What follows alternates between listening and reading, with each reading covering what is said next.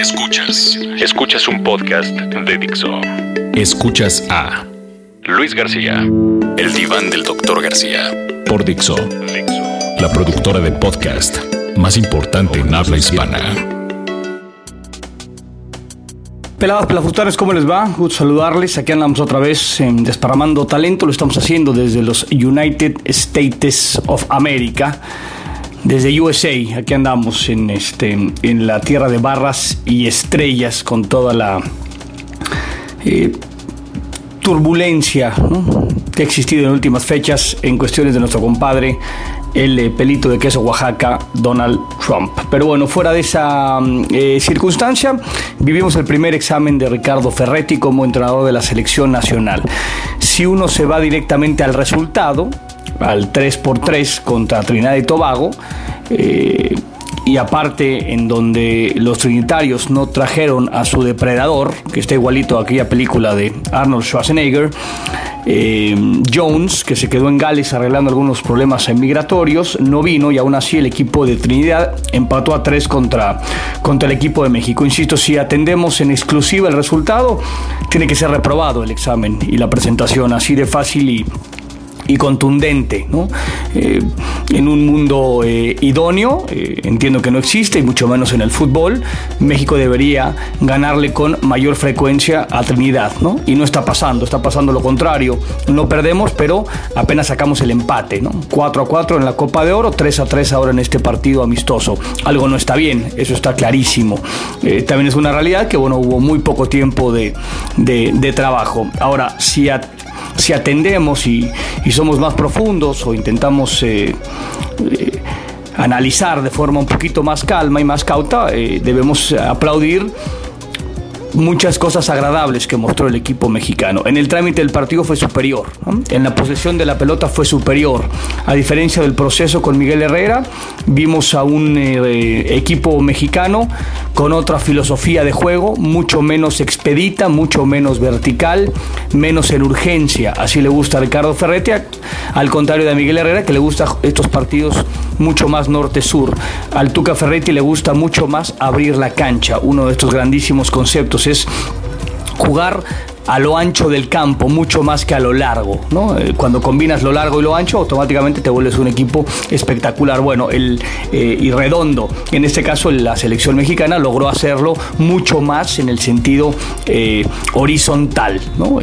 y eso es muy plausible. Otro de los puntos que hay que aplaudir, faltaban tres o cuatro este, minutos y y el equipo mexicano nunca perdía la forma, o sea, no, atacó empujones, no puso la vehemencia eh, por encima del raciocinio, respetó esta forma de juego de si no puedo entrar por un lado, me apoyo, la limpio con alguno de los contenciones, en este caso era Güemes o Dueñas, le doy vuelta por el otro costado y no me aburro, no me aburro de hacer exactamente lo mismo hasta que yo pueda encontrar algún resquicio para poder tirar una daga o tirar una pelota filtrada. Insisto, hasta, hasta los últimos eh, minutos y momentos el, equipo mexicano mantuvo una estabilidad emocional, más allá de estas, eh, de estas prisas por, por ir empatando, ¿no? inclusive perdiendo contra un equipo como Trinidad y Tobago. Es otro de los eh, puntos que hay que destacar. En, en, relación a cuestiones individuales, Carlos Esquivel se sale del campo. Carlos Esquivel, eh, por fin me parece, se quitó esta capa de complementario, de complemento, de,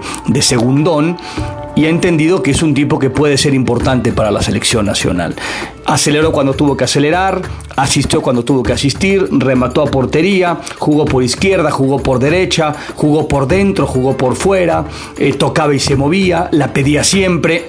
perdón, perdón, lo hizo también que hasta la voz se me fue, maldita sea. El, tipo, insisto, cuando tenía que acelerar y, romper la línea de, centrales y mediocampistas de Trinidad, lo hizo constantemente. El mejor futbolista mexicano por mucho de la cancha, sin lugar a dudas, fue Carlos eh, Esquivel.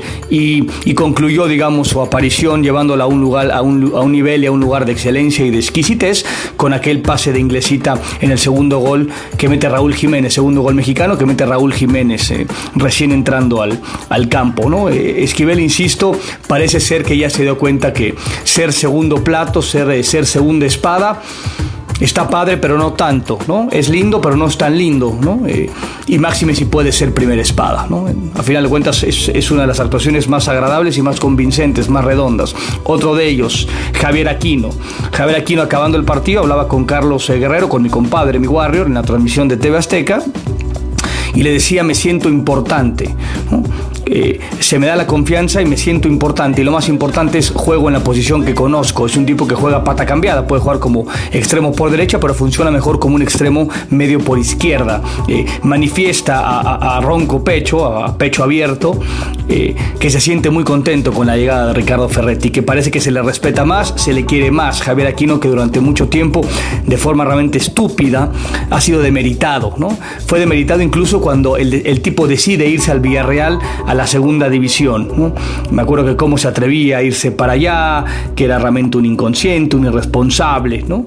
un, tipo que se comió todas, eh, todo el veneno, fue a Villarreal, se convirtió en figura, en titular, ascendió a la primera división, tuvo una temporada realmente fantástica, posteriormente fue al Rayo Vallecano que empezaba a tener algunas participaciones, es cierto, fue inconstante en ese, en ese sentido, decide regresar a, a Tigres, llega a Tigres, desde el día 1 se vuelve una de las máximas eh, figuras, uno de los culpables de haber llegado a la final de la Libertadores, uno de los culpables de haber tenido 30-35 minutos en el primer tiempo allí en el Monumental contra River de forma extraordinaria. Hoy va a la selección. Eh, nacional y el tipo decide también agarrar la, la, estafeta. México no tiene futbolistas que sean capaces de sacarse gente de encima. Hay pocos futbolistas mexicanos que tienen esta capacidad de ganar en el mano a mano, en el duelo individual, en el uno contra uno. Bueno, aquí no lo tiene. Y tal vez aquí no, no, lo, no, lo gane en habilidad, lo gana en cuanto a velocidad y cambio de dirección y cambio de ritmo. A mí en lo particular me, da muchísimo gusto que Javier Aquino haya, haya levantado la mano. Inclusive en, la Copa del Mundo se le responsabilizó de, la eliminación eh, por aquel descuido, que por supuesto fue descuido cuando tenía que marcar Snyder y, Snyder define el uno por uno y luego vendría el, penal, ¿no? aquel famosísimo penal con el cual eh, Holanda acaba eh, perdiendo con aquel penal muy bien cobrado por Juntelar. y entonces parecería ser que Aquino era el responsable y culpable de todas las malarias de la selección nacional y que era un tipo apestado. Bueno, yo en lo particular celebro que tenga actuaciones como esta, porque refrenda que es un futbolista sumamente válido para el mercado internacional, para el mercado local y para la selección nacional. Eh, si bien es cierto, el, periplo del Tuca Ferretti va a durar cuatro partidos eh, y nada más, ¿eh? por lo cual tendremos que esperar a que venga para ver si puede refrendar a un, a un futbolista, insisto, como Javier Aquino, que mucha gente ha hecho menos y él se ha encargado día a día, entrenamiento a entrenamiento, partido a partido, de levantar la mano, inclusive ha cambiado esta maldita y mala costumbre que tenía de tirarse permanentemente cada vez que existía algún, algún choque, algún rozón. O sea, insisto, Javier Aquino ayer, ¿no? Eh, ayer estamos hablando... Eh, lo estoy grabando mi, mi, podcast hoy sábado, ¿no? Saldrá por ahí del martes. Da un, muy buen partido. Si bien es cierto, hoy se jugará contra Argentina, hoy el, martes se jugarán contra Argentina, no sabemos qué tipo de alineación estará y si inclusive aquí no podría ser de la, de la partida. Eh, otra de las actuaciones eh, notables, sin lugar a dudas, la de Torres Nilo. Eh, en, en México siempre se ha batallado por tener laterales izquierdos, o sea, tipos de pata zurda que jueguen en su perfil.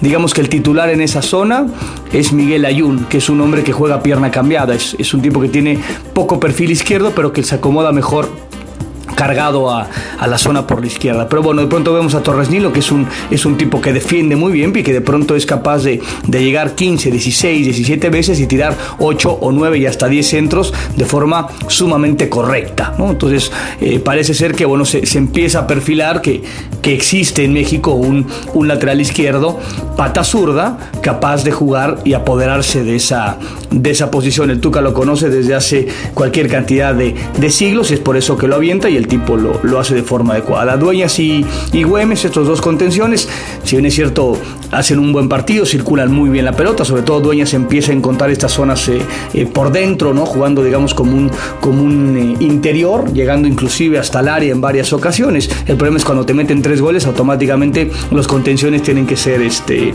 censurados o cuestionados. Talavera, Talavera tiene una actuación buena, discreta, buena a secas, esa es la, la realidad, en el sentido en donde en algunas pelotas por, por elevación, en donde es una de sus grandes virtudes, eh, salir a, agarrarla ¿no? Estuvo un poquito eh, desatento, esa es la, realidad, pero al final de cuentas me parece que pasa, pasa el, el examen. Alanis se equivoca de forma grosera, eh, juzgar a Alanis también por un error sería eh, tonto. En esa acción comete un error brutal, que es el segundo gol del equipo trinitario. Carlos Vela, Carlos Vela sigue siendo este tipo que saca el pincel y, te hace un trazo, ¿no? Y te un Guernica con un trazo. Esa es la, esa es la realidad que tiene Carlos Vela. La problemática para Carlos es que necesita que el, que el campeonato español empiece a rodar para que el tipo esté en mejor momento de forma física. Él soporta 60, 65 minutos a un, a un importante ritmo. El, partido se va haciendo añejo, se va haciendo viejo y él empieza a perder lucidez, a perder frecuencia, a perder vínculo con, con la pelota, pero sigue manifestando, insisto, una, una, una concepción del juego, un entendimiento del juego que, que no es normal, que es totalmente este, elevado. ¿no? El, tipo come aparte, insisto, tiene un, pincel muy delgado y de pronto nos, nos regala arte de forma muy, muy eh, eh, frecuente y, y maravillosa. Inclusive empezó jugando como un extremo por derecha contra Trinidad y cuando decidió acercarse más a la pelota, participar más de la pelota, cuando el equipo empezó a buscarlo más, a final de cuentas Carlos Vela participó de forma, de forma importante. Insisto, tiene ahí un temita que es el, el rubro físico que no es un tema menor. Escuchas, escuchas a El diván del doctor García. Fixo. Y, seguimos con este recuento de los daños, diría mi comadre Gloria Trevi, en este análisis eh, individual. Israel Jiménez, el lateral derecho, cumple, ¿no? Eh, es, un tipo de estos confiables, ¿no? De estos hombres que sabes que te va a dar 6, 7 puntos, pero te los da siempre. Difícilmente te, dará un 10 y también difícilmente te, dará un 3, ¿no? Eh, es un tipo que está en una franja permanentemente y que te cumple. De esos futbolistas siempre es eh, importante tenerlos.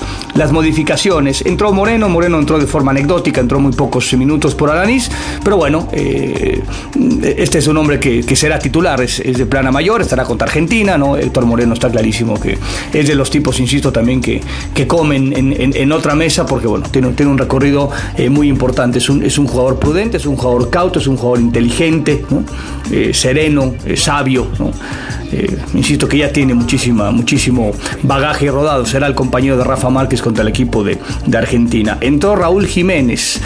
Raúl Jiménez tuvo una maravillosa que fue la, la, primera pelota que toca la baja de pecho y el segundo toque es un muy buen remate a, a portería. Eh, el partido sigue caminando y, entonces empieza a sentirse mucho más cómodo. Se ve que el, simple hecho de haberse largado del Atlético de Madrid, eh, el tipo le ha dado eh, bocanada de oxígeno, ¿no? El tipo respira mejor, camina mucho más erguido, se, le ve mucho más suelto, ¿no? Se quitó de encima 200 kilos y, se le, y se le percibe. También es cierto que cometió uno de los errores más primarios que existe cuando va a la barrera en el tercer gol trinitario y el tipo se sale de la barrera. ¿no? Son de estas eh, acciones que, que dices eh, no mamation, no mamation. ¿no? Si este, estás guapito y no quieres que la pelota te pegue en la jeta, pues no te pongas en la barrera. Pero si te pones en la barrera es para que la pelota, eh, si va donde estás, pues se te estrelle. El tipo se zafa de la barrera y la pelota pasa por ahí de forma realmente eh, terrible. Pero bueno, ahí está Jiménez que seguramente repetirá también contra, contra Argentina. ¿no? Eh, siempre es, eh, resulta muy agradable y, muy bueno que se recuperen futbolistas y sobre todo delanteros. O sea, que, que, la baraja de delanteros sea múltiple y, no tengas que estar dependiendo de uno ¿no? para que te resuelvan las, las miserias. Veremos si la, la revolución, la revuelta, el regreso, la renovación, la reinvención de Jiménez es real. ¿no? Tampoco podemos, insisto, porque somos muy, muy rápidos en el análisis para lo bueno y para lo malo. Eh, en este caso yo no, no, no me voy a aventurar a, decir que Jiménez está de regreso y otra vez es aquel futbolista de América porque han pasado muchos años sin que, sin que manifieste de forma frecuente que puede ser un futbolista válido.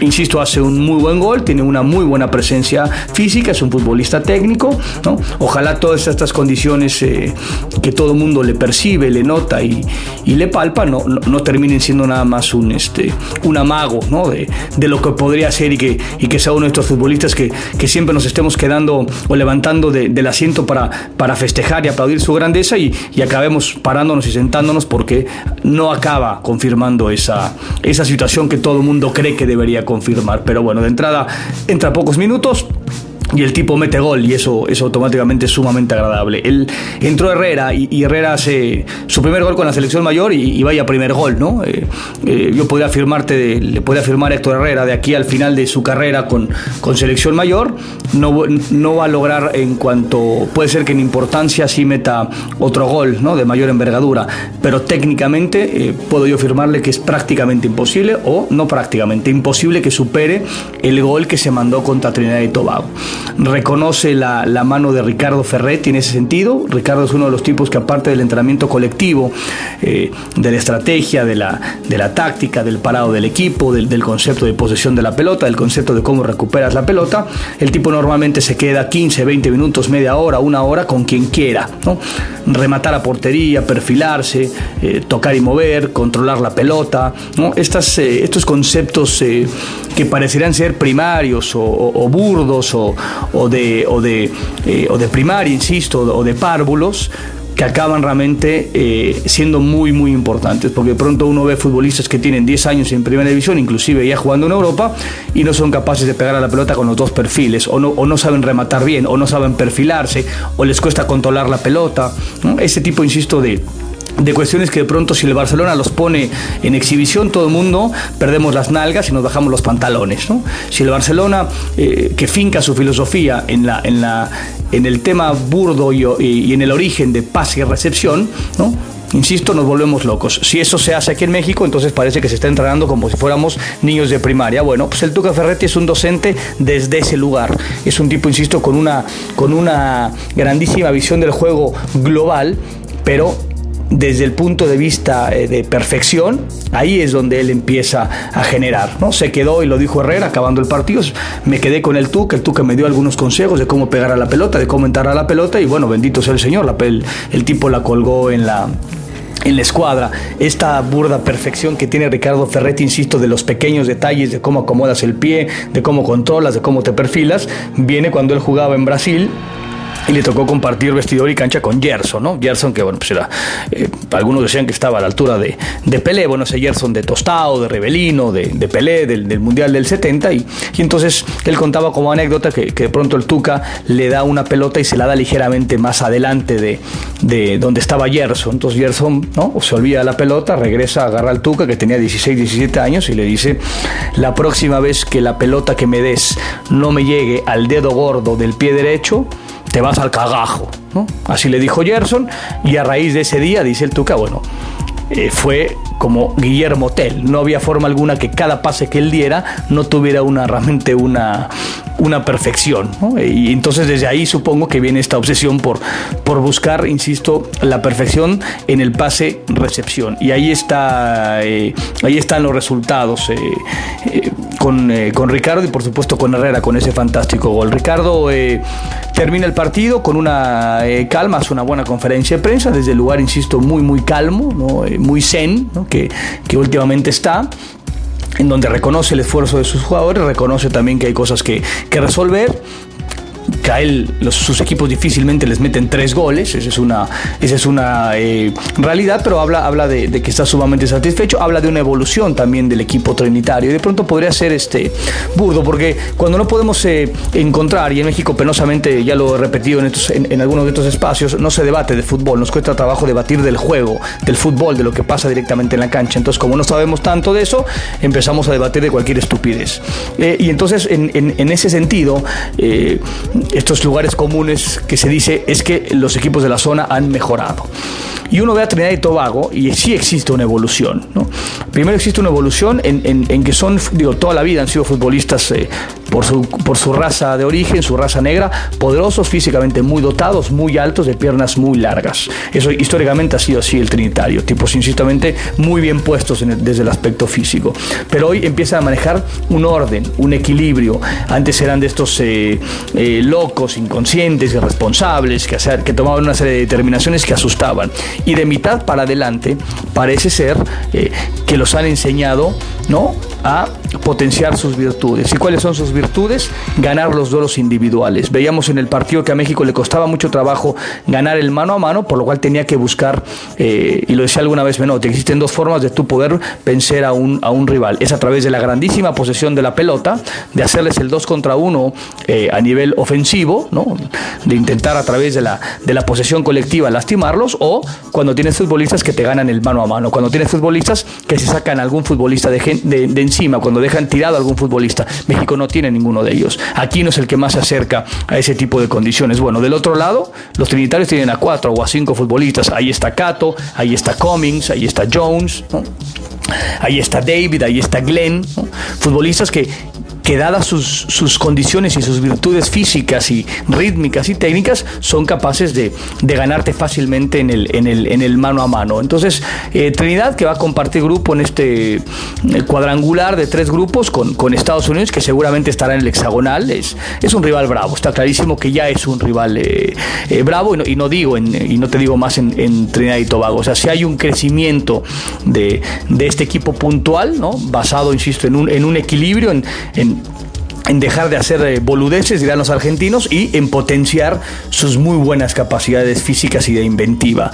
Eh, y el equipo mexicano, insisto, tal vez en estos avances en donde casi la mayoría de equipos de la zona los han manifestado, México ha, manifestado avances mucho más lentos, inclusive retrocesos.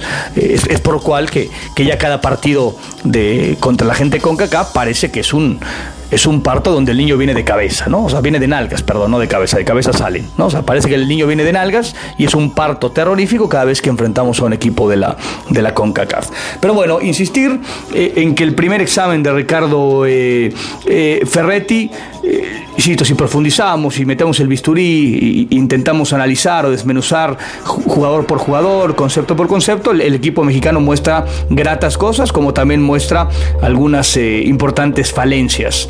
Eh, si atendemos al resultado, es, un examen reprobado. Eh, contra Argentina, por supuesto que es, pues bueno, hay que mandar a la plana mayor, es un examen, ¿no? Es una maestría, es un doctorado, no es un examen de, este, de admisión para la secundaria, es, es un lindo partido, será un lindísimo cruce. México va a aventar a futbolistas de, mayor prosapia, los europeos, aunque hay que decirlo, eh, los de la liga local, a varios, ya los revisamos, ya hicimos un análisis más o menos uno por uno, manifestaron que están en muy buen momento de forma, o sea que están rodados, que los tipos vienen, este, que están eléctricos, que están finos de patitas, están liberados de mente y alma, ¿no? Veremos si eso sucede con los europeos que acaban em, de empezar su campeonato, mientras que en la liga mexicana ya estamos casi casi a la mitad. Pero bueno, ahí está el, eh, el análisis ¿no? Eh, del examen. Yo soy como el director de la escuela, Tuca es el, el maestro, los jugadores son los pupilos y yo hice el examen del maestro y de los pupilos. Así que bueno, me despido, no sin antes, por supuesto, decirle a Dani que lo odio con toda mi alma y a Verónica también, eso no lo puedo obviar, si no lo digo todos los podcasts es, eh, es mal karma, ¿no? Y, mi podcast no lo escucharía nadie. Entonces, como parte de mis cábalas, eh, antes mis cábalas futboleras era entrar con el pie derecho, no pisar la raya del campo por la mitad, ¿no? Tener ahí una imagen de San Charbel en mi vestidor. Bueno, hoy es mentarles la madre tanto a Vero como a Dani todos mis podcasts. Abrazo, besos a Rimones y todo lo demás para todas y para todos. Dixo presentó Luis García, el diván del doctor García.